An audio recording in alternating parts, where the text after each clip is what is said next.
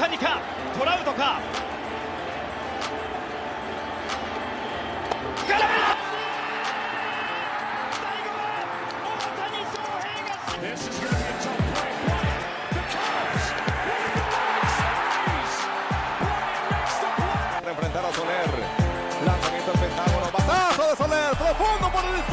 空振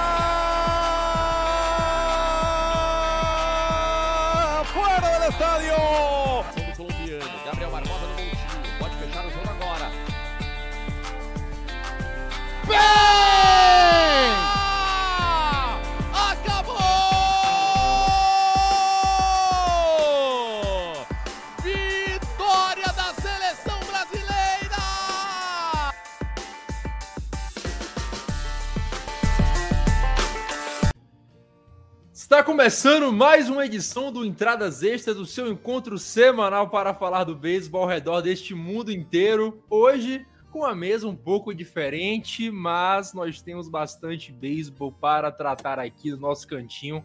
Claro, nunca estou só para falar de beisebol. Hoje, pela primeira vez no Entradas Extras, Guto, seja bem-vindo, seu canalha. Fala Natan, galera de casa, aos demais integrantes da mesa. Enquanto estávamos falando de Copa Africana de Nações e outros papos aleatórios, vamos falar um pouquinho de beisebol. Tem bastante coisa, tem brasileiro, tem Mundial Sub-18, temos também a Liga Australiana de Beisebol e claro o que tá rolando na Major League Baseball. Vamos que vamos. É isso aí, o Henrique. Ô, ô Salviano, a gente grava podcast com o Henrique tem o quê? Dois, três anos, e eu nunca vi esse cara chegar no horário. O podcast era pra começar às sete e meia, tá começando aqui nas suas oito horas. Parabéns, Henrique, que tá aí no banheiro. Ele jura que é uma sala, mas isso é um banheiro. Quero dizer que eu tava cinco minutos lá esperando você me botar na chamada. E você vendo o jogo do Bahia, seu canalha. É isso aí, Everton Ribeiro tá jogando muito, tá? Sempre. Tirando os últimos anos. Mas, meu amigo, contra a Jacobina, você pode me dar 10 do Bahia em faixa, que eu também jogo muito, viu, pai? E você respeite Jacobina, viu? Perdeu pra Jequié. Só perdeu pra Jequié ano passado. Claro, não E- e- ganhar do maior de todos. E o meu ADJ torou o Bahia na estreia do Torou Bahia. Bahia. Torou Bahia. Então, É isso aí, ó. Eu, calma, a baderna. Vamos segurar aqui. Por último, não menos importante, mas mais bonito, vestindo a camisa do Neymar. Super feliz com o Detroit Lions na final de conferência. Vitor Salviano, esse ano prometi Tatiza MVP.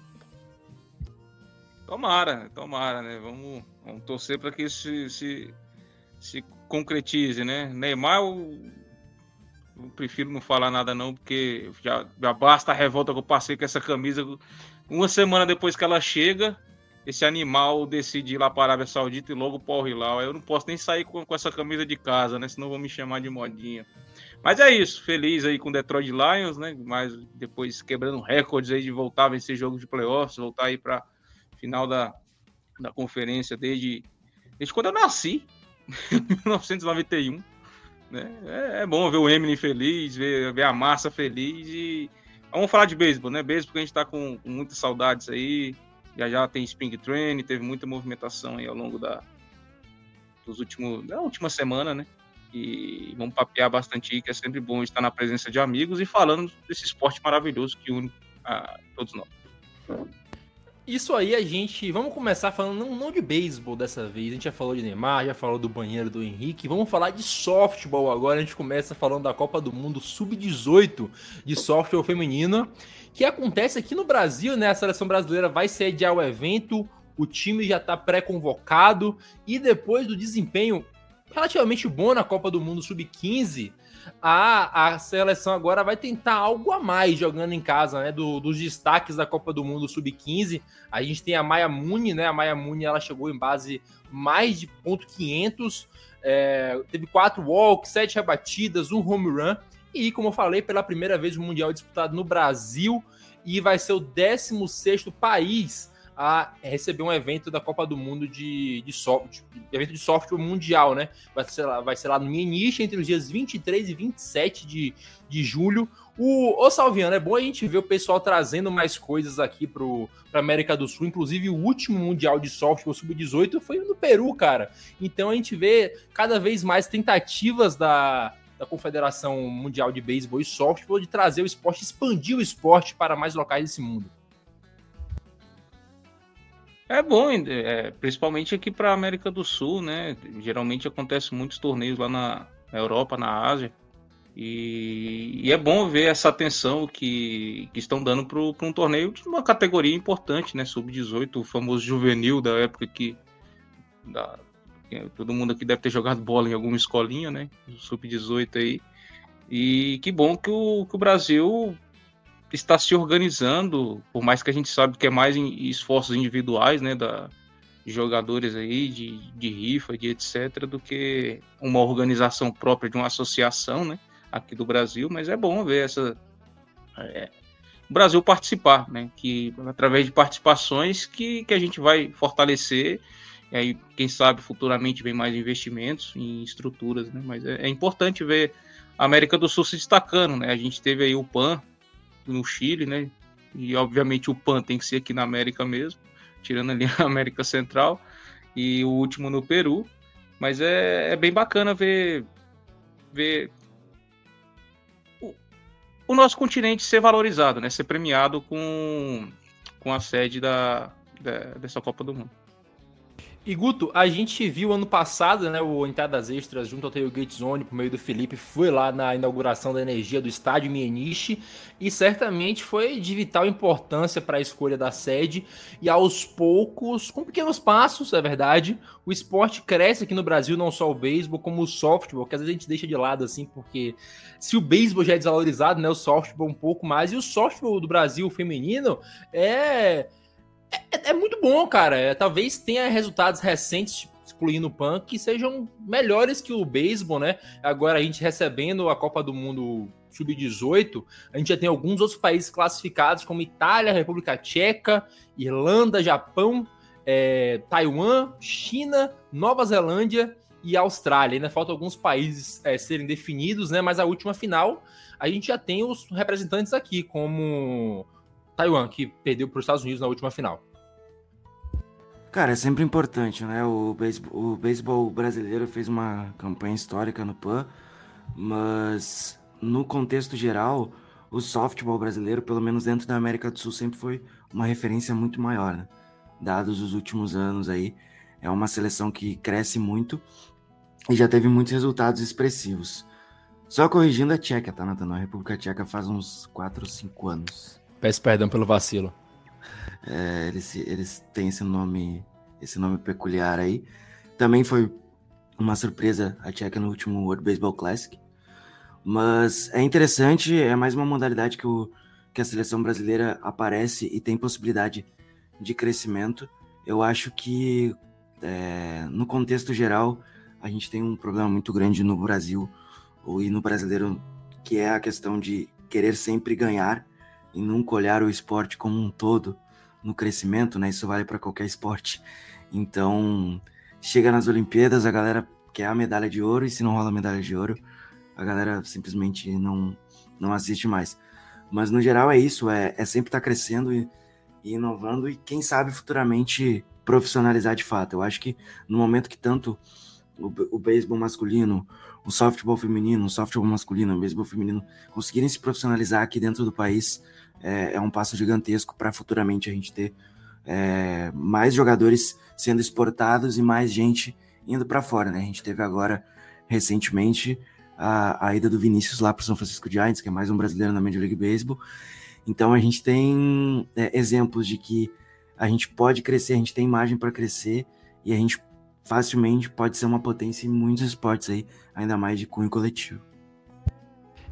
Henrique, a gente sabe, né, como o softball tem todo aquela aquele preconceito em cima, ah, esporte de mulher, aquela coisa toda. E como eu falei, o softball, o beisebol já é bem deixado de canto aqui no Brasil, o softball ainda mais, como a gente comentou, os resultados que o softball traz são muito bons e muito bem pontuado pelo Guto. Nem sempre é vencer, é sobre desenvolver o esporte. A prata do, do Brasil no, no Pan-Americano foi, pô, teve muito mais valor do que o ouro para a Colômbia, provavelmente, porque a Colômbia já é um país que tem muita tradição, tem, tem uma certa tradição recente no beisebol, né? Tem Edgar Renteria, tem, ganhou a Série do Caribe, tem sua liga profissional.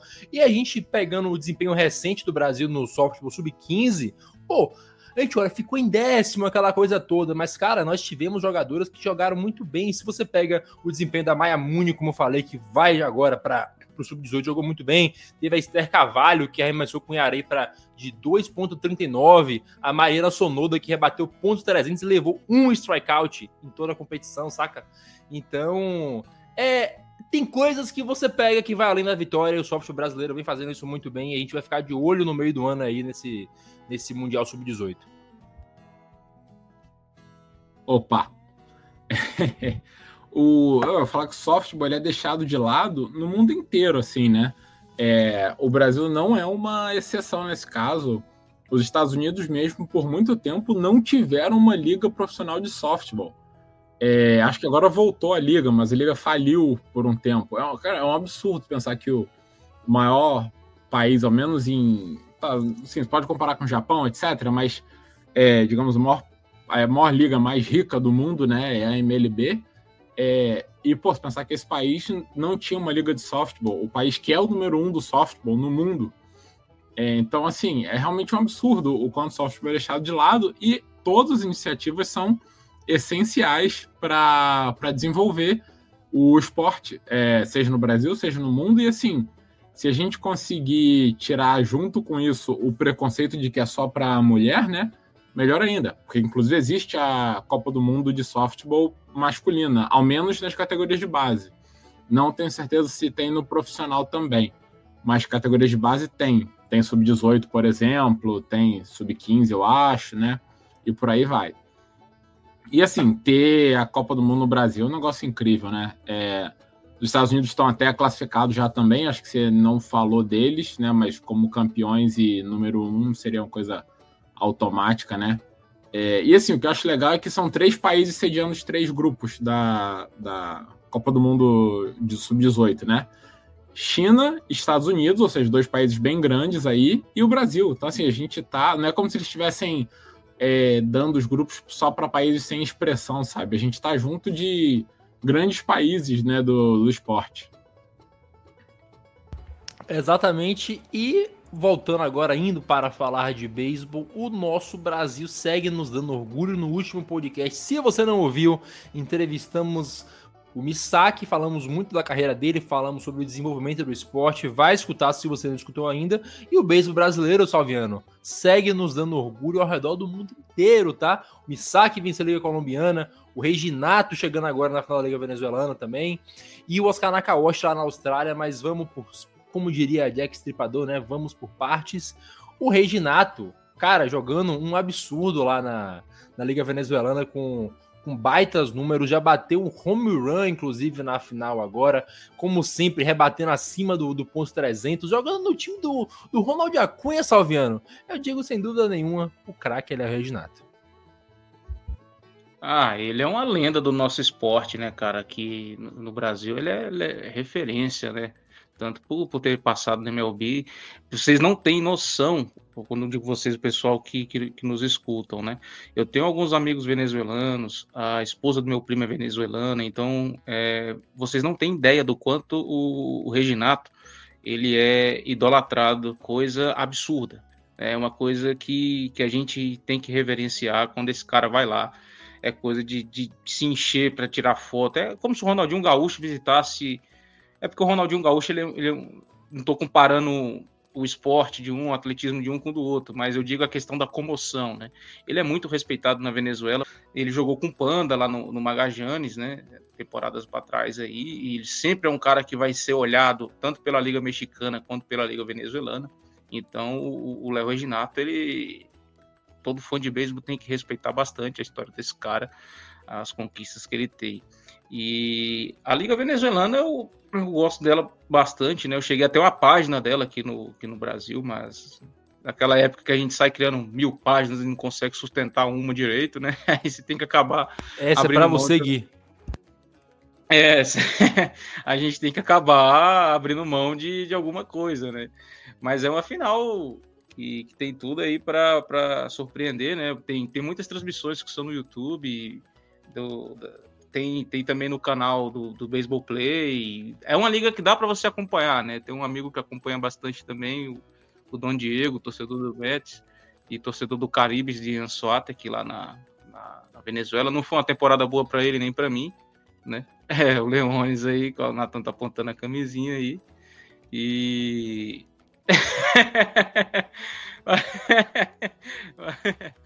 Mas, cara, é, eu acredito que o, que o Cardenales tem tudo para vencer essa, essa final.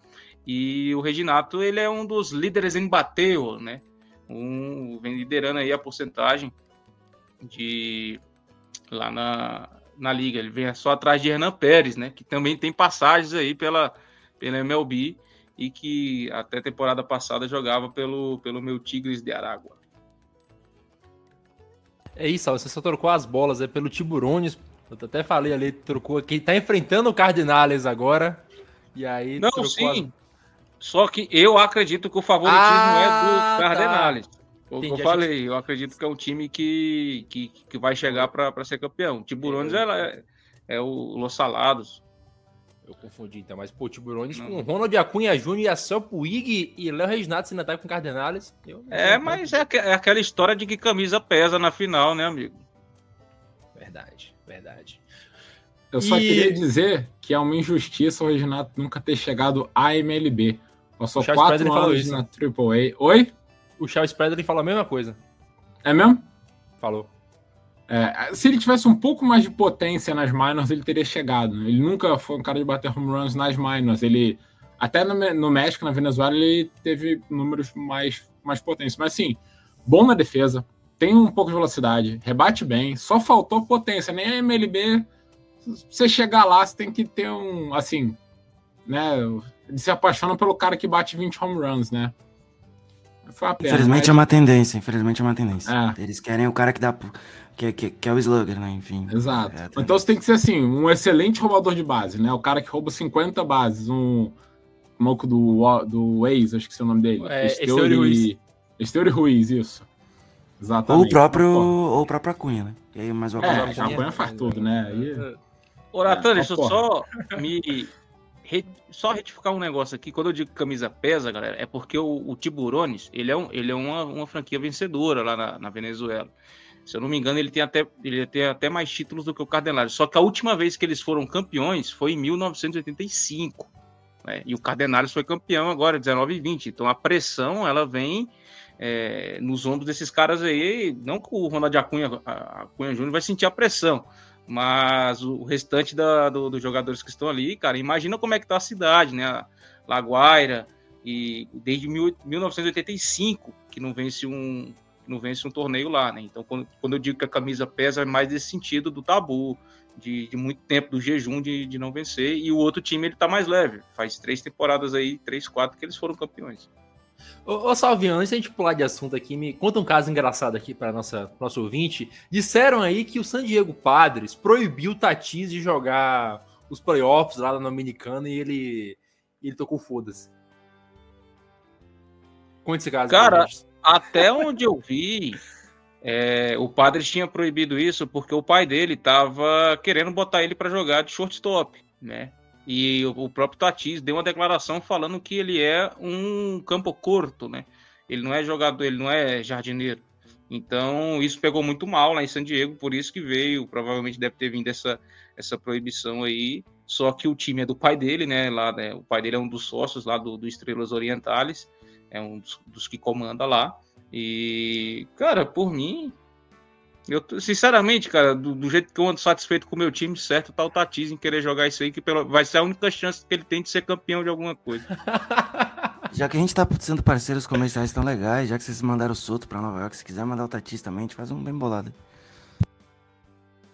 Ô, oh, me leva junto também, Guto. Vou só ver, vem torcer pro Braves comigo, cara. Esse negócio de torcer esse time não dá. torcer pro Braves comigo. É, vem torcer pro Braves. É um time comigo. regular, né? Sempre é, tá ali nos playoffs, chega é, na final. É, é isso aí. Tem, tem o Rhys Hoskins agora. Que, que não vence em playoffs, mas também não é um. é uma boa ideia torcer pro Braves. Não, é, o Rhys Hoskins foi pro, pro Brewers, pô. É, e é, confundi. Eita, eu achei que você tá falando ah, No momento, acho que todo mundo tem que torcer pro Dodgers, né? A grande máquina e o grande favorito é o título. É, cala a boca, cara. Vamos continuar aqui. É isso que dá, cara, gravar sem o Fernandão. A gente se perde muito rápido nesse negócio aqui. perdão, perdão, nossos ouvintes. Guto, continuando falando dos brasileiros ao redor do mundo, pra gente finalizar não, porque tem um papinho a mais ainda, o nosso querido Oscar Nakaoshi tá jogando lá na Austrália pelo, pelo Giants, cara, olha só que coisa boa o Giants indo muito bem agora, buscando um título seguido, né? Buscando back-to-back, -back, que não vem desde 71. Saíram entrevistas, inclusive, dos técnicos falando muito bem do Nakaoshi sobre a segurança que ele traz saindo ali do bullpen. Foram 15 jogos, um ERA de 1.05, um IP de 0.78, 29 strikeouts e 25 entradas. Os playoffs começam agora no dia 26, dia que provavelmente sai esse podcast. Então, o Adelaide Giants melhor campanha da temporada regular e o Nakaoshi pode ser mais um brasileiro campeão nesse começo de ano aí, se juntando a Misaki e talvez ao Reginato, né? É, só corrigindo, já começou os playoffs, tá, Nathan? Porque o Melbourne Aces e o Canberra Calvary disputaram essa última vaga, são cinco que passam de seis. E aí. É, é teve tipo um play-in, igual tem na, na, naquela pseudo-liga lá de basquete norte-americana. E aí o, o nosso, o nosso queridíssimo Melbourne Aces passou. E aí agora a gente vai ter o Adelaide Giants contra o Melbourne Aces e o Perth, Perth Heat contra o Brisbane Bandits. O atual campeão, como você falou, Adelaide Giants e o Heat é o maior campeão empatado com o Brisbane com quatro títulos. É uma liga com poucos times, são seis só. Então é, é, é, é mais curto mesmo. Mas é isso, né? A gente tem vários brasileiros performando em altíssimo nível. Você deu mais um exemplo.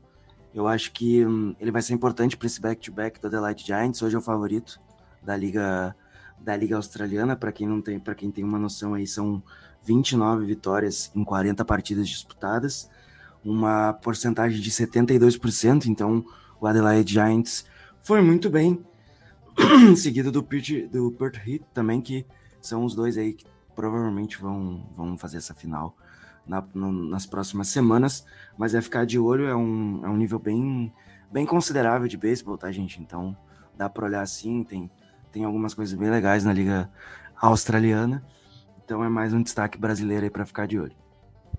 E para quem gosta de potência, uma baita liga a Austrália já nos presenteou com aquele belo WBC batendo home run a rodo. Então, se você, assim como eu, assim como o Henrique, torce para um time que não bate home run, como os Giants, vai ver a liga australiana, que aí você, você bate a cota no começo do ano e depois vem para MLB para, né, tem o um resto.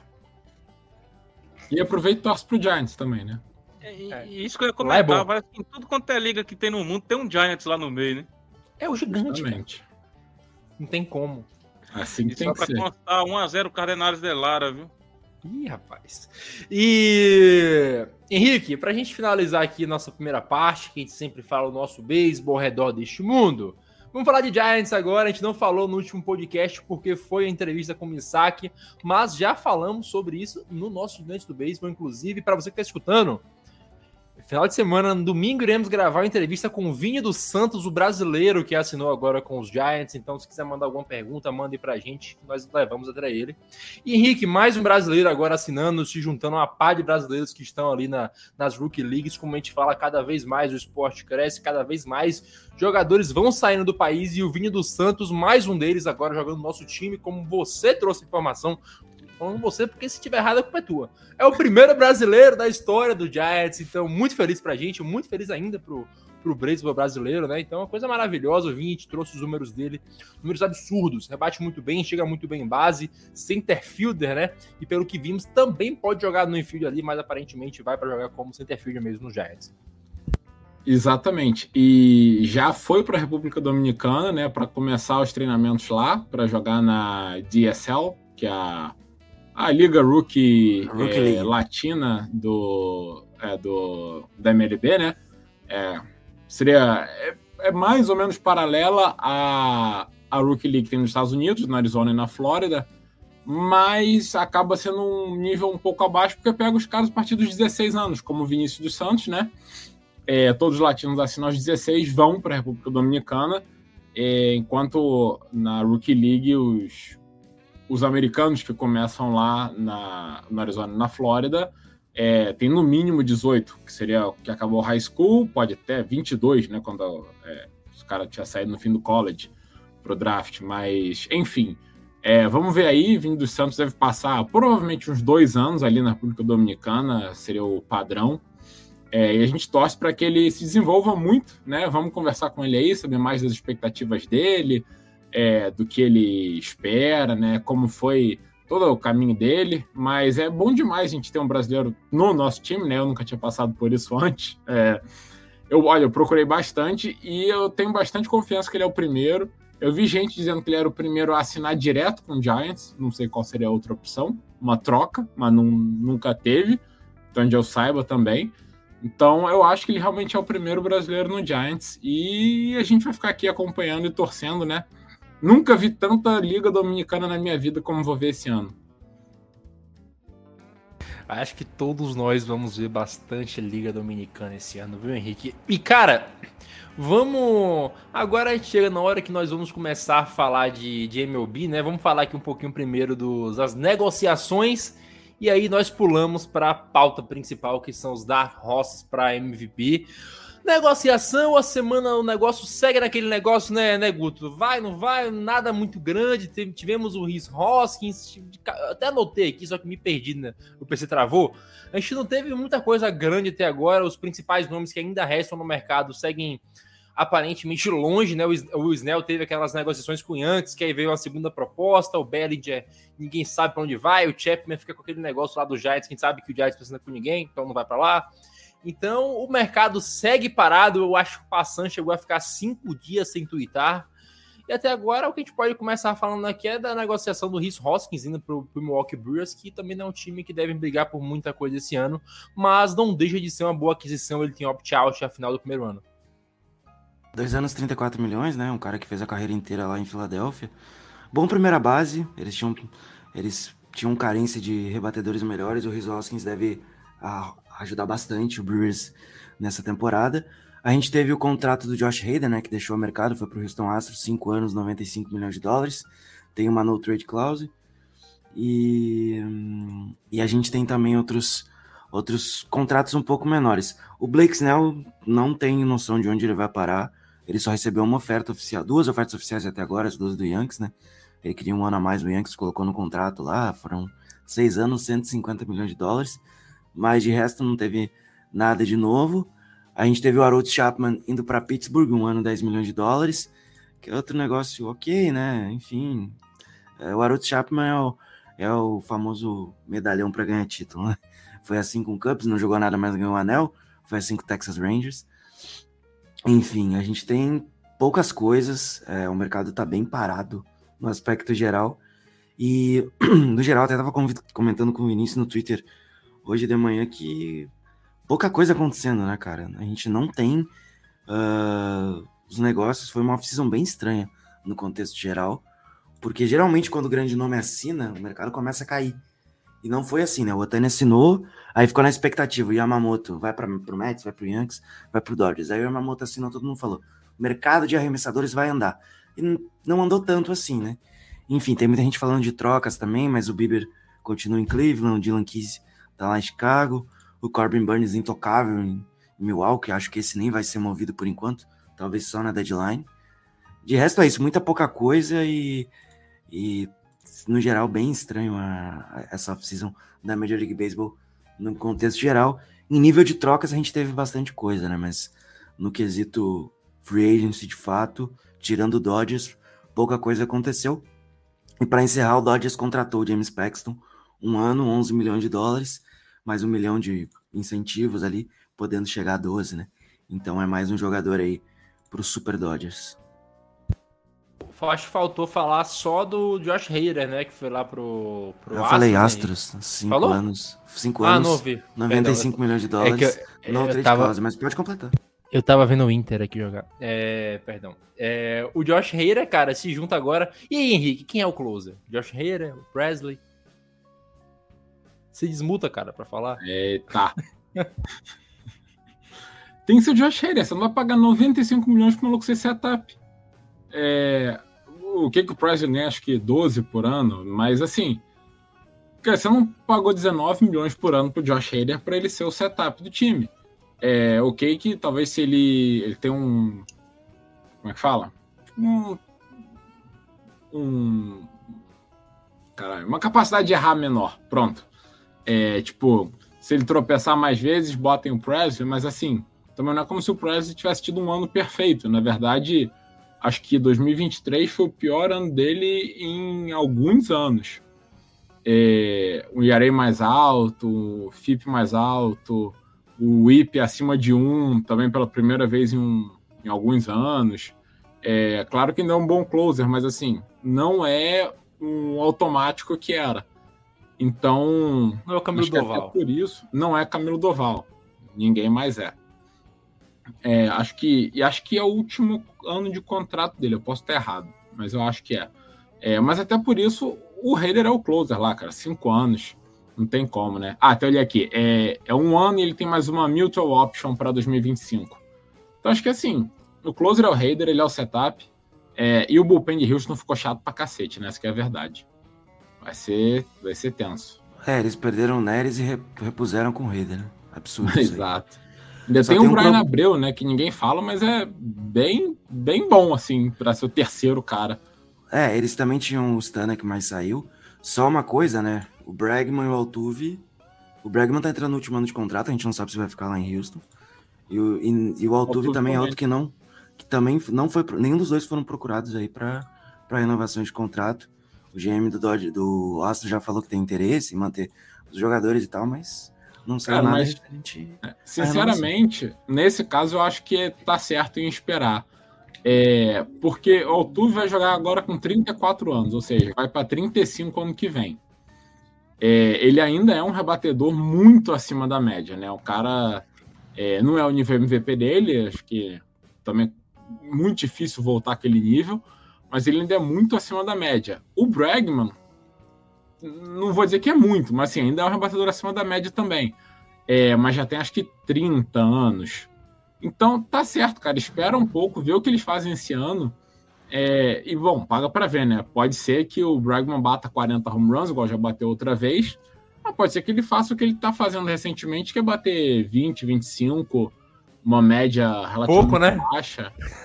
Não, Pouca coisa. Giants. Pouca coisa, pouca coisa. Mas a diferença entre você pagar né, o salário de um cara que bate 40 home runs e de que bate 25 é bem grande. Então, assim, se eles não acham, ou eles astros não acham que Bregman e Altuve vão voltar ao nível que era, paga para ver esse ano. E assim, pode também renovar só com um, né? Acho que vai ser o mais provável, o caminho mais provável. É que o Bregman tem muito mercado, né? Então tem que ficar de Tem. olho nisso aí. Tem. Eu não o Altuve é o, é o, é o- tipo, é a cara da franquia, né? É o cara que tá lá há mais tempo. É difícil você deixar o Altuve embora. Ao mesmo tempo, você vai renovar com um cara que vai ter 35 anos. Mas eu acho que não seria um contrato tão longo, né? É assim, tem que ver o que o Altuve quer também, mas eu tentaria renovar por, por dois, três anos aí pra ver o que, que era, porque Seria o ideal. seria, seria o ideal até pelo, pelo, pelo que o Altuve pode entregar. A gente tem que ver como é que vai estar essa divisão, por mais que os outros times tenham, enfim, né? O Mariners. A gente tem o Texas Rangers, que é o atual campeão e é o favorito na divisão nesse momento. Mas tem que ver o nível que Mariners eles estão entrando na temporada. É, tem que ver o nível que eles vão entrar na temporada também pra, pra ver se dava esse contrato. Agora, Cara, falar gente- do Altuve, rapidinho. Minha maior questão do Altuve é: ele vai continuar na segunda base se ele renovar? Vão bancar um cara de 35, 36 anos de segunda base? Ele já não é mais um defensor bom como ele era. É, será que ele vai ficar de boa de virar um, um primeira base? Baixinho? Um DH? Sabe? Perde muito Primeira valor. base eu acho que ele não vai virar agora, né? Porque tem um, o Abreu que assinou um contrato de Ah, três ou quatro É anos. verdade. Não acho que ele vai virar primeira base. Eu, Não, pô, acho que ele seria o primeira base mais baixo da história também, né? Sim. Mas eu acho que poderia mover ele talvez para rebatedor designado. Só que daí é aquilo, né? E por mais que tenha caído um pouco, eu ainda acho que o Altuve entrega um nível considerável ali na segunda Sim, base. sim. A minha questão é mais no renovar, né? Você vai renovar e vai, vai tipo, vai apostar que ele vai manter, né? Uma idade bem avançada, eu acho complicado. Mas, enfim, Sobre problema isso pro do- Astros ano que vem. do Astros, eu eu tenho uma opinião um pouco conflitante aí pelo seguinte, quando o Josh Reed foi trocado pelo Padres, ele começou muito mal, tanto que ele foi afastado, né? Ele deixou de jogar. Ele fez aí 19 partidas e teve um, um- um- era de quase 7,31. Né? Isso é muito alto para um jogador do calibre dele. E no mesmo ano, lá em Milwaukee, ele já tinha tido 4.24 de Airway e até mesmo jogando pela, pela AAA, AAA lá deles, fazendo a, a recuperação dele, né? Aí nessa temporada a gente viu ele voltando ao normal, né? Entre aspas. Então eu, eu acho um pouco complicado você pagar isso por essa temporada, né? Sendo que 2023, do, aliás, 2022 não foi tão bom assim, ele teve um problema. E aí entra nessa questão, Henrique. Você não tá pagando os caras da franquia porque tá velho, e aí você vai pagar um cara também que teve uma temporada, tudo bem, normal, né? Não tô falando que o cara de ferro, o cara tem que jogar bem sempre, isso faz parte. O Padre estava uma zona, mas vamos lembrar que esse Josh Hader que esse ano foi bom, foi no Padres que foi ruim, né? E o, o Josh Hader que estava ruim, que, tava, que foi afastado, era o Padres que pegou final da, da, da, da, da Liga Nacional, né? Em 2000 e 2022. Então tem esse contraponto aí também, né? Que a gente tem que levar em consideração. Mas é como só o tempo vai dizer que, que quem tá certo, quem errou. O, o Aço fez uma jogada. Eu, se eu fosse o GM, eu não faria isso, porque você já tem um. Você já tem um bullpen confiável, né? Talvez eu investiria esse, esse dinheiro em outra. ou numa possível renovação, claro, complementando, né? acrescentando mais um troco a mais ali, numa renovação de algum jogador tanto do Altuve, eu acho que o Altuve. Só que você percebe que o, que o, que o Astros também é um, é um, time que não tá nem aí para seus ídolos e referências, né? Sai Correia, sai, sai um monte de gente de lá e os caras não tá nem aí. Eles oferecem, ó, o que a gente, o que a gente tem para te oferecer é isso aqui, se quiser, ok, se não quiser, vida que segue. É, saiu o Springer, né? É, aos poucos vai saindo os jogadores, né? Saiu, saiu o Springer, depois saiu o Correia, enfim, né? Tem Já mais saiu do. Verlander, né? Diferente de uma É, franquia. É. de lá do sul da Califórnia, e o cara que o cara abre, não, eu quero tanto aqui, tá pagando tanto aí, os caras vai lá e paga, entendeu? O Astros não, não, que é o seguinte, meu amigo, é isso aqui, você quer, ok, vai e paga. Aí, É, mas- na temporada passada, todo mundo pediu o contrato, todo mundo pediu o contrato, deram o contrato pros caras, e aí? Só uma coisa, só uma, só uma questão do, do, do Raider. Era projetado dele ganhar 100, 100, 105 milhões, então não ficou muito longe, não, do contrato que em tese é, tava projetado e saiu também que ele queria, então era basicamente isso. Mas ficar de olho nessa questão do Raider aí. Não acho que. Talvez tenha uma regressão, ele jogou muito bem no Padres, como o Salviano falou, mas foi um Padres que não pisou nos playoffs, né? Então é ficar de olho nisso aí, mas de resto, o mercado, como eu disse, bem esquisito, bem estranho. Eu acho que é ver. Acho que o que sobrou foi realmente saber pra onde vai o Blake Snell e se vai rolar alguma troca ali, né? Porque a gente tem o Kizzy, o Burns e o, e o Bieber. Cara, o engraçado é que a gente tem que se perguntar se existe vida pro Altuve fora de Houston. Ele vai jogar em um- uma torcida que vai vaiar o cara o tempo inteiro? A gente tem que pensar nisso também. E, e o outro ponto é que, cara, depois que o Mets fez aquilo com o Edwin Dias, talvez fique mais normal pagar esse absurdo em reliever, que, na minha opinião, é burrice. Você consegue achar um cara que, certo, não vai ser tão bom quanto o Reira, não vai ser um, um Manuel um não vai ser o cara que seja, mas, pô, velho, você não vai pagar 100 milhões em um reliever, eu acho isso um absurdo. Close é ok, mas ainda assim é muito caro. A questão do Edwin Dias ainda fica pior, porque ele teve um ano bom na carreira, que foi o ano de último contrato dele, antes dele receber todo esse valor. O que o Edwin Dias e o Mets fizeram aqui foi absurdamente ridículo. Quero ver como é que o Edwin Dias vai voltar nesse ano, mas esse contrato, a cada ano que passa, tem tendência a ficar pior. E abre precedentes. Cara, você tem vários outros é, fechadores que não são os melhores, mas ainda são bons. O próprio irmão do, do Edwin Dias é um cara muito bom. O Camilo Doval também é outro cara que é muito bom. Então você consegue ter vários fechadores decentes na liga sem você precisar pagar 100 milhões para isso. Então o mercado ficou meio estranho, eu acho que ainda mais por conta dessa maluquice que o Cohen fez. Eu, Vê, eu tava um olhando. exemplo? Só, só dando um exemplo antes do Henrique falar, o Hector Neres quer entre 7 e 11 milhões de dólares para assinar. Isso é um absurdo. Cara, o Matt Moore assinou com o Angels ontem 9 milhões. Matt Moore. Um ano só, ok? Mas, cara, o cara mal tem vaga em time. 9 milhões. É, é loucura o mercado de reliever, eu concordo. Ah, o Hicks assinou aí com o Giants, né? Quatro anos, 11 milhões por ano. O Hicks É, é, é isso. que- é, agora o Hicks virou arremessador de rotação agora. É, né, de não, mas é-. É, essa é a ideia do Giants, né? Assim, ou ele é um reliever de 11 milhões, igual tem vários por aí, né? Qualquer um agora vale 11 milhões, ou ele é um starter muito barato. Mas o que eu ia dizer é que eu tava olhando o time do Astros, eu acho que na verdade o raciocínio deles é não tem muito onde melhorar o time atualmente. Tipo, ah, ok, poderiam trazer o Blake Snell. O Blake Snell é melhor do que o quinto é, é, a starter deles. Seria Urquid, JP France, etc, né? Mas a que custo, sabe? O Snell vai custar muito mais do que o Raider, indiscutível. É, o Boras quer um contrato de 270 milhões de Exato. dólares pra ele. Assim, não acho que vai ganhar, mas talvez 200 ele ganhe. Vai, vai sair muito mais caro, né? Muito mais anos. E o, a lineup do, do Astro, se eu, eu olho assim, talvez o único lugar que eu tentasse realmente repor alguém é o center field, que foi o Jake Myers ano passado e acho que vai continuar sendo Jake Myers esse ano. É, os caras tinham problema de catch e arrumaram um agora, né? O rookie deles é. muito Exato. É, até tinha o Maldonado velho, agora tem o Ian Energias aí que acho que foi All-Star, não foi?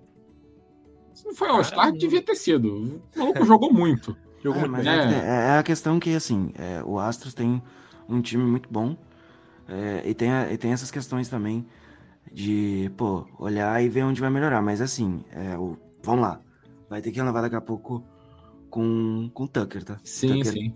O Tucker teve problema na, na arbitration. Outro que teve problema na arbitration foi o Amber Valdez. Não chegou em acordo. Não foi, não chegou em acordo, vai, sim. vai pra audiência de arbitration. O Então, isso pode ser um problema. também. O- outro também que foi um, um jogador que jogou muito bem é, recentemente aí por, por Houston, no, no próprio WBC, teve algumas aparições interessantes. Então, assim, é ficar de olho nessas, nessas situações, mas no geral é isso, né? Tinha a opção ali do Raider, eles fizeram. Se vai E ser assim, caro ou vão não. brigar enquanto dá, né? Vão brigar enquanto dá e, tipo, assim, depois você pensa, depois você pensa o que você faz. Mas tenta brigar em 2024 e 2025. Esse é outra depois você pensa ah, o que faz, já vai fazer uns 10 anos que tá aí, Houston. É, têm que- ganharam dois, né? Que lembrar um, títulos, eles têm que né? lembrar um ponto aqui agora, que tirando a- os dois times patéticos lá, que são o Oakland A's e o Angels, cara, o Mariners, se não tivesse sido um time tão inconsistente no começo do ano, o Rangers não iria para os playoffs, o Mariners teria ganhado a divisão, inclusive. E é um time que, segundo o João, tem a melhor rotação da liga, eu acho que top 3, que é a melhor primeira do Braves, mas o Mariners, se não for um time inconstante, pra mim, hoje é o favorito dessa divisão. E aí você pega qual é outro time? O atual campeão.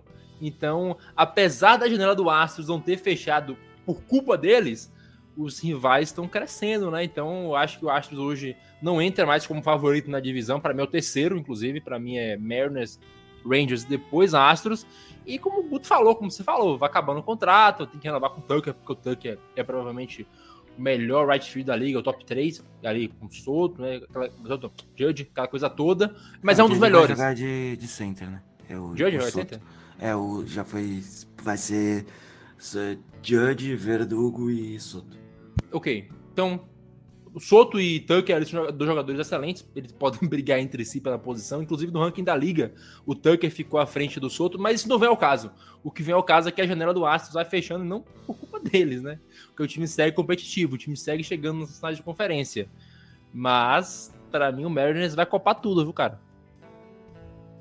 Gosto bastante da rotação do Mariners, tá? É uma rotação muito, muito interessante, muito jovem ainda. Muitos times demonstraram interesse em arremessadores do Mariners e eles não, não é que eles fecharam a porta, mas eles pediram valores altos para trocar esses jogadores porque confiam no potencial deles. Então é um time realmente pra gente ficar de olho. Eles têm uma das grandes estrelas, das jovens estrelas da liga, que é o Julio Rodrigues. Tem o JP Crawford também, que é um bom shortstop, enfim. Tem vários jogadores muito bons. Tem o Ty France. É um time que realmente é, logo, logo mais pode ter o Henry Davis, que é um catcher também, que, que jogou pela Grã-Bretanha, o WBC, né? Que é um jogador muito interessante. Então, assim, eu ficaria bem de olho nesse time, nesse time do, do O Henry. Davis não é o do, do Pirates? O do Pirates é. Não, Henry o do. O Henry Davis é do Pirates, do, do Mariners é o Henry, Fo- Henry Ford. É Henry Ford. Ford. É, não, é Henry Ford. mano. É. Eu sei, Harrison tá ligado? Não, É, mas eu confundi. É, tá, eu confundi. eu confundi, mas enfim. É um time que é muito jovem, tem mais talentos jovens ainda Sim. pra subir. E é pra ficar de olho. O problema é que eles não têm manager nem general manager. Tá, agora vamos, vamos pro nosso papo. Só Viano tá aí com essa cara de gênio pensante olhando pra gente. Ele parece o William Bonner, amigo, com essas mechas brancas no seu cabelo. Tá, tô gostando, tá bonito. Vamos pro nosso papo oficial do podcast, que era para ter começado há bastante tempo, mas o Houston Astros consome todos nós. Então vou começar com você, Vitor Salviano, como nós fizemos no último ano, no último ano no, nas últimas gravações. Dark Horse para Sayang e agora Dark Horses para MVP, né? Você nos trouxe alguns nomes como Bob Witt Jr., é, o Jazz, tio, eu nunca sei falar sobre o nome dele, o Jazz, o Zander Bogarts, Tichon e o mais polêmico de todos, que eu quero que você justifique, além de todos os outros, é claro, Javier Baez, cara. Em que mundo Javier Baez corre por fora e um prêmio para MVP, Vitor Salviano? Explique essa pra gente aí. Eu quis mesclar um pouco, né? Colocar um garoto com um cara mais experiente, tanto na, na Liga Nacional quanto na Liga Americana. Na, na, Liga Nacional a gente foi com o Jazz, o Chichome Júnior, junto com o Sander Bogarts, que eu, nesse eu acredito realmente que vai ser. Ele, ele começou muito bem lá em San Diego, temporada passada, e eu acredito que essa temporada ele vai, de fato, né, entregar mais. Não tinha como colocar Tatis, esses casos, porque dentro da regra que a gente estabelece aqui, a gente tem que escolher algum nome. Poderia ter colocado outros, tinha bastante nome aí que ficou de fora, Ozzy Alves, que poderia entrar dentro dos nossos requisitos, né? Tinha, tinha, tinha bastante coisa.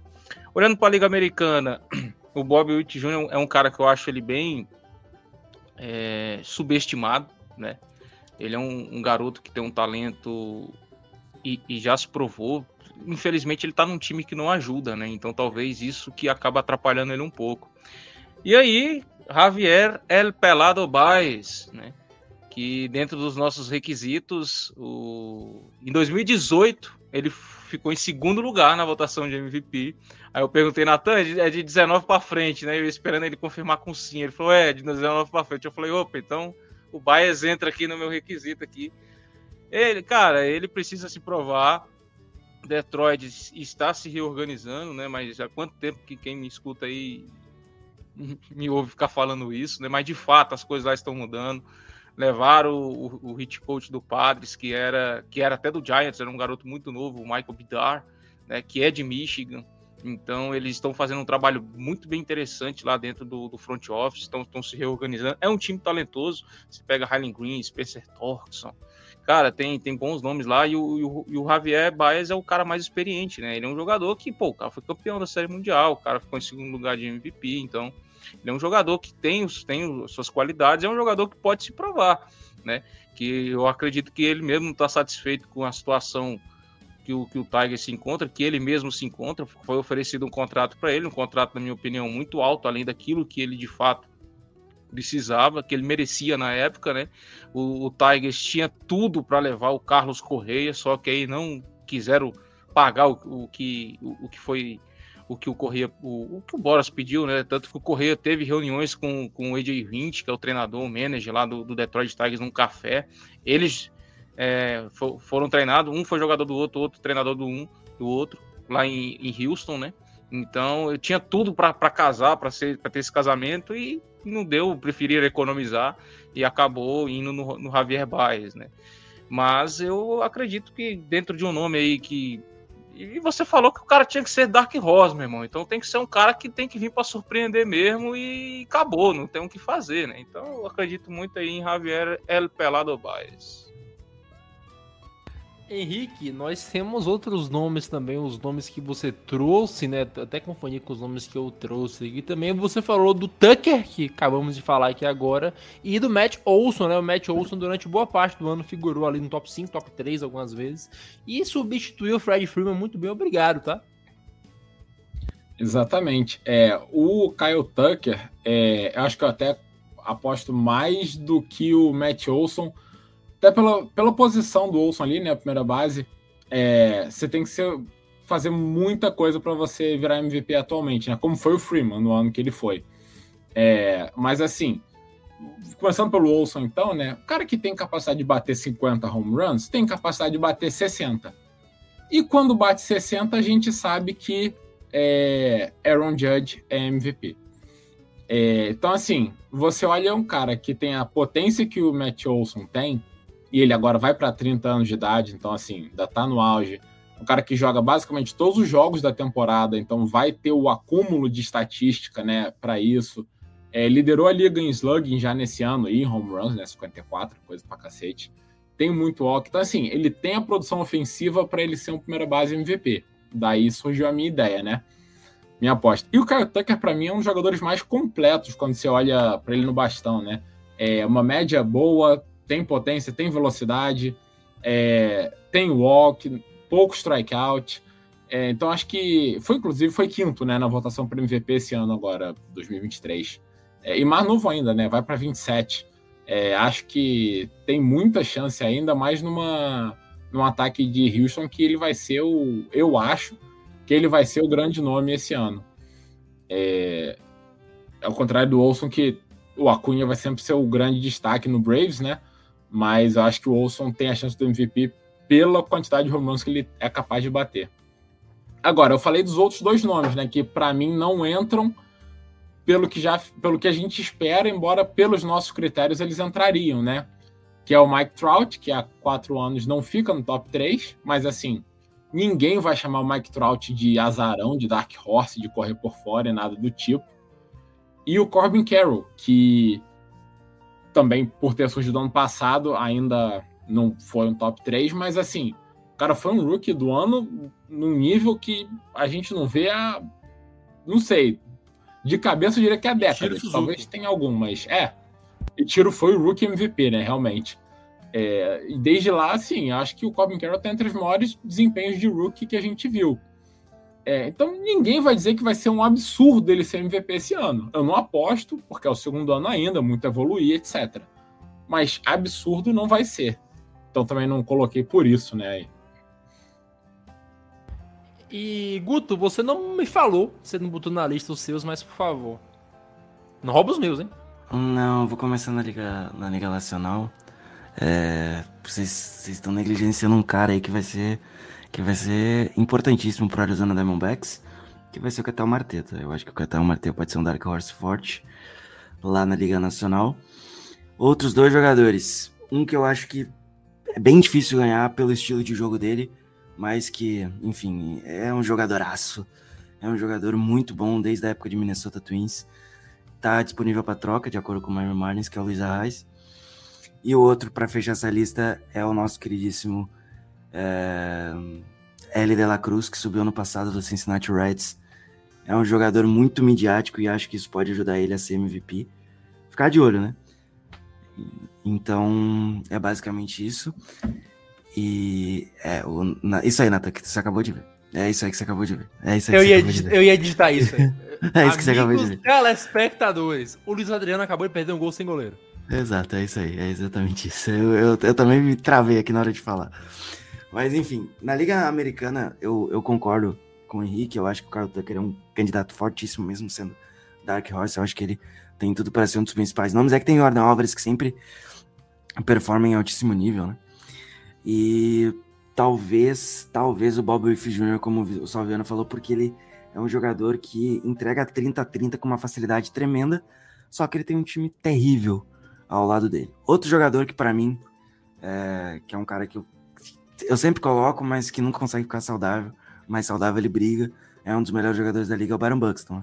Só que ele tem que ficar saudável, né? Ele jogou muito bem na temporada passada, é verdade, conseguiu ficar mais inteiro, mas eu acho que é um cara que hoje é Dark Horse para MVP, talvez tendo uma sequência, pode ser um jogador aí para ficar de olho. E dando os meus nomes, finalmente o meu jogador favorito da liga, quer dizer, um dos, né? Eu amo, eu amo tanta gente, mas ele de certo é um dos. O Edley Rushman é um cara que começou muito bem, fez um ano maravilhoso de rookie. Tem o Gunnar também lá. Tem o Gunnar. O João falou do Gunnar, inclusive. O João acredita bastante no Gunnar. O Edley evoluiu muito de um ano para outro. Os caras ainda falam que falta potência ao Edley, e realmente falta, mas ainda assim o Edley bateu 20 home runs. Defensivamente, ele é maravilhoso. O cara é literalmente o sucessor espiritual do Buster Posey. Então, Henrique, meu coração não me deixa escolher outra pessoa que não seja ele. Cara, o Edley é Você maravilhoso. tem 28 times, então o que, que eu vou reclamar aí? Escolher um jogador? e para falar do, do outro lado, eu vou de Francisco Lindor, tá? Eu acho que é um dos caras mais subestimados que a gente tem na liga, até porque ele recebeu um contrato gigantesco, a torcida do Mets é um saco. Mas o Lindor, cara, todo ano ele te entrega quase 7 de, de War, ele deu 6.6 esse ano, bate seus 30 home runs, é um cara que vem projetado para quase 30 home runs na próxima temporada. E isso jogando no, no field, né? Jogando no meta, naquela bagunça. Então, cara, um ano bom do Lindor pode o colocar como MVP. Inclusive, esse ano é um dos últimos anos que ele pode fazer isso, né? Porque depois o Otani volta a arremessar e já viu, né? Então, só para a gente finalizar agora que nós falamos os nossos Dark Horses, eu vou pedir para cada um falar o seu favorito. E eu, para mim, sem dúvida alguma, é Fernando Tatis Júnior na Liga Nacional. E. Ah, Otani! Ot- Não, que Otani, moleque! Tatis, porra! Tatis, Tatis é MVP esse ano. E a gente vai esquecer que esse Otani joga bola. Porque o, o Tatis vai ser, ele vem focado. A última temporada, aspas, completa do Tatis foi 2021. E ele bateu, cara. Ele precisava de sete idas ao bastão para bater um home run. Saca? Sete idas ao bastão para bater um home run. Então o Tatis esse ano vai começar desde o começo, vai ser campeão lá pelos Estrelas Orientais e vai ser MVP da Liga Nacional. Na Liga Americana, eu acho que vai dar Juan Soto, porque o homem quer contrato e não tem pra ninguém, Buguto. Tá falando loucura aí, continua. Cara, eu vou com o Delator, Juan, Juan José Soto Pacheco, pra mim vai ser MVP, mesma história do Judge, ano de contrato e tal. E aí o Yankees vai pagar ele depois uns, eu acho que vai ser mais de 500 milhões de dólares essa brincadeira.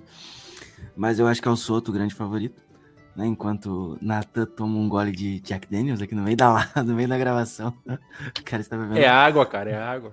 é água, sim. É água. E do lado da Liga Nacional, o Tatis é um excelente nome.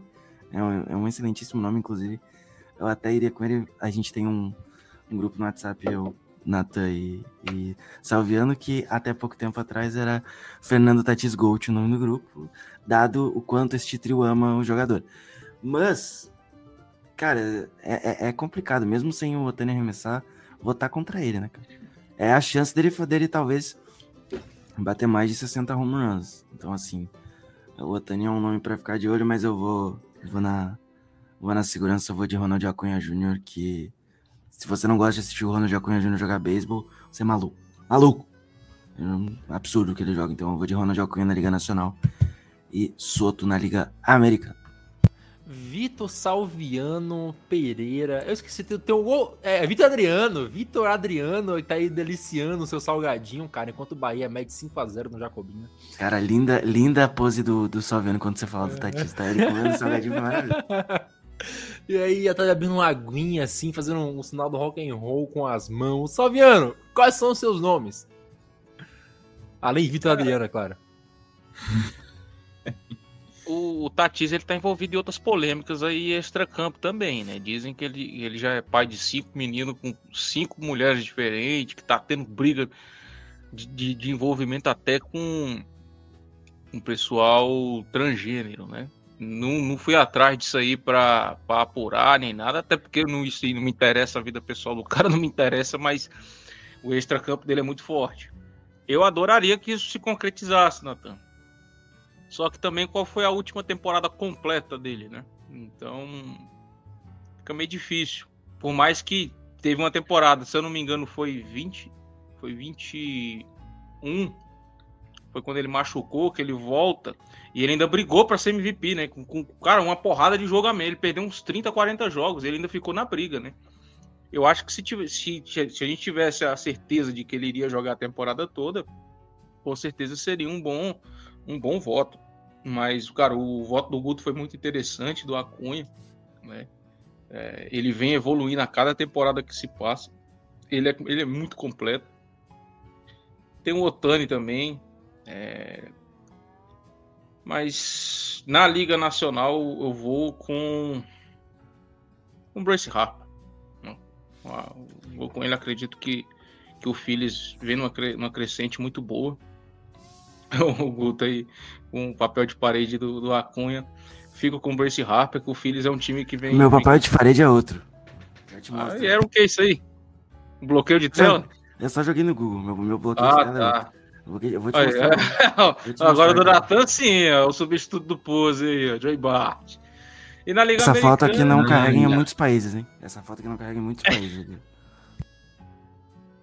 E na na Liga Americana eu vou com com o Soto, é, naquele na, naquele quintal que é aquele campo, aquele campo externo lá do Yankee Stadium, se ele não bater 50, 60 home run aquilo ali, pode esquecer.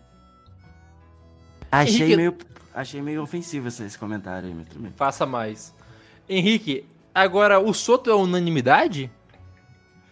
De jeito nenhum. Me recuso a apoiar o capitalismo que vocês estão se rendendo. É... Não, mas falando sério, pra mim, tô esperando o Julio Rodrigues aí. Esse ano já era pra ser o ano dele. Que mentira, né? Se falar que é pra ser o ano do cara com 22 anos é sacanagem. Mas pra mim vai ser Julio Rodrigues. Ele começou devagar esse ano e esquentou muito, né, no do meio pra frente da temporada. Vou apostar que ele mantém esse nível ano que vem, no caso esse ano agora, aliás, 2024. Vou de Julio Rodrigues contra vocês.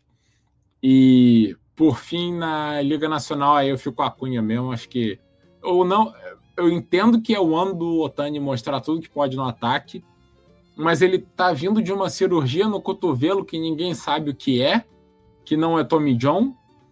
Eu já vi até um podcast americano falando que suspeitam que é uma outra cirurgia aí que eu esqueci o nome, que teve algum pitcher que já fez também. É, mas enfim, Cirurgia de redução de pênis. é porque tava batendo no cotovelo, né? Tava machucando. Na hora que ele ia fazer o swing, Diz que data 50, assim. Meu Deus. Ah, mas assim, eu não acho que ele vai começar Vamos a pegar o temporada resto? inteiro.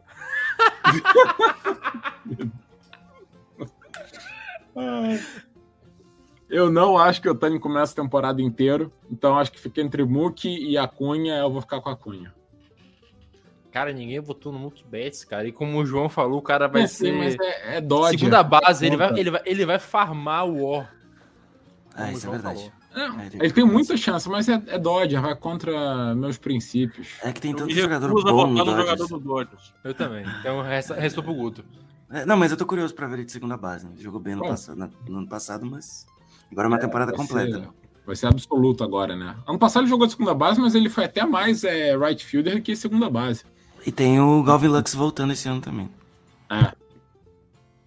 Esse negócio aí, né, cara? E agora que o jogo do Inter acabou, o podcast também acaba, né? Acho que fica naquele, naquele meio termo, assim, essa coisa linda. Guto, muito bom ter você aqui pela primeira vez. Espero que você pare de ser canalha e comece a vir mais vezes. E o Caxias empatou, cara. Tava tomando dois. Cara, um ser Caxias, a filial do nosso time. É, Então é isso, gente. Valeu que acompanhou até agora. Natan, Pet Bailey, MVP da Zona, Henrique, Salviano. Galera que Esqueci de a gente. comentar, né? Óbvio que não sei o que estão discutindo. Fiquem bem, se cuidem, tomem muita água. A gente volta no próximo Entradas Extras. E hum, é isso, né? Aguardem a temporada histórica aí de Juan Soto. Cara, eu tava brincando com a bola aqui. Nossa, e bateu. Eu deixei cair. Nossa, ai. Quando a bola bate na bola é complicado. É, eu acabei. Fogo amigo, fogo amigo, cara. Que tristeza. Henrique aproveitando que Salviano foi ali. Nossa, olha a bundinha do Salviano, hein? Que coisa bonita. Ai, que delícia. Aproveitando que A Salviano cadeira tá tem ali. uma bundinha bonita também. É, tem a bundinha bonita também. Ah, todo de azul, né? Todo Dodgers hoje aí. É. Mas, Henrique, é um prazer falar com você também. E chegue no horário, domingo, pra gravar. Prazer enorme. Eu sempre chego no horário. Você que erra o horário e chega antes, entendeu? Ah, compreendo. É, Compreendo. é isso aí. Valeu, gente. Obrigado. Bom estar aqui de volta. E é isso. E aí, Salviano, Dodgers Nation, todo de azul aí. Foi um prazer falar com você, o maior fã do Neymar Júnior. E é, até breve, Salviano. Grave com a gente mais vezes. Eu fui pegar a bolinha que eu recebi de presente da final da, NLCS, né? Do Ja- Padres contra o Phillies, que recebi do, do amigo Teco, que foi lá para San Diego, mandou pra gente aí a flanelinha que, que usava lá no, no estádio, né?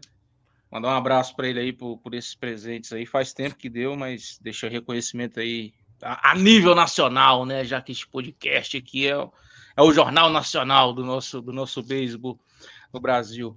Agradecer o convite, por mais que eu eu não pude contribuir muito. O Natan me veio com as pautas ali. Eu falei, rapaz, eu acho que eu vou mais atrapalhar do que ajudar. E acabei mais atrapalhando do que ajudando. E, que o e registrar também que o Tiburones venceu o primeiro jogo da final. E hoje está ocorrendo o segundo, né? Então isso deve acabar aí até o próximo. O próximo. Se o, se o Tiburones ganhar hoje, pode acabar essas bolinhas. É, é- autografado pelo, pelo Guter. Esse aqui é pelo Paulo Orlando, pô. Ah, sim, isso aí é linda. lendário demais, né, cara? Isso aí é, é, é ele, é porque é, é, pra vocês verem como é que tá a coisa, esse ecumenismo, né? Tanto brasileiro jogando na Venezuela que a gente acaba esquecendo. Pô, o Paulo Holanda, o Reginato, eu lembrei que ele tinha feito uma boa temporada pelo, pelo Navegantes e ficou registrado isso, só que de fato foi o Paulo Holanda. E é bom ver os nossos jogadores se, se difundindo pelo, pelo mundo aí. Mas dá um abraço aí para todo mundo aí, até a próxima, se se Deus permitir né? E, e caso o, o Natan convide, caso os integrantes da bancada não participem, né? No mais, um abraço a todos. Não se esqueçam de escutar a entrevista do Misaki, se vocês ainda não escutaram. E no próximo final de semana, final de semana agora, quando o podcast foi lançado, a gente vai soltar para os gigantes do beisebol também uma entrevista com o Vini dos Santos. Então é muito conteúdo de beisebol. Não deixe de seguir as nossas redes sociais. Agora estamos ativos no Twitter. O João fez o Instagram. Então siga, manda mensagem, xinga a gente, xinga o Guto, xinga o Salviano, xinga o Henrique, me idolatrem.